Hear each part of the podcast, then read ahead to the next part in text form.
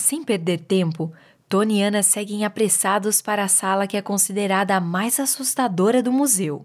Lá, se depararam com o vampiro mais famoso da ficção, Conde Drácula, conversando com uma múmia. Eu que vivi anos dourados, lembra o Conde. No meu tempo eu podia sair de noite e atacar as pessoas sem preocupação. Hoje é perigoso demais, sabe? Posso ser assaltado, imagine só. Hum, hum, hum, hum. O Drácula balança a cabeça, compreendendo cada resmungo da múmia.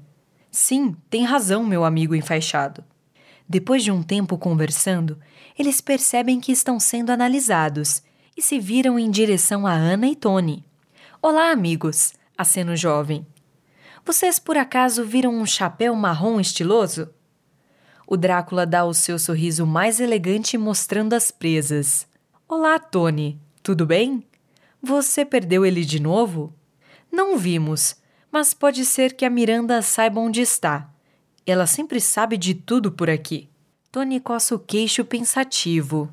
O João disse que podia estar aqui, comenta. Mas falarei com ela então. A propósito, essa é a Ana, uma nova amiga. Sejam bons com ela e digam olá. Todos os monstros da sala olham para Ana com curiosidade. Ela vira o rosto, tentando identificar todas as criaturas.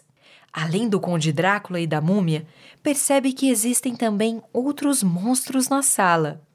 Seja bem-vinda ao museu, criança! O Drácula é o primeiro a cumprimentar, seguido da múmia e das cabeças decapitadas. Hum, hum, hum.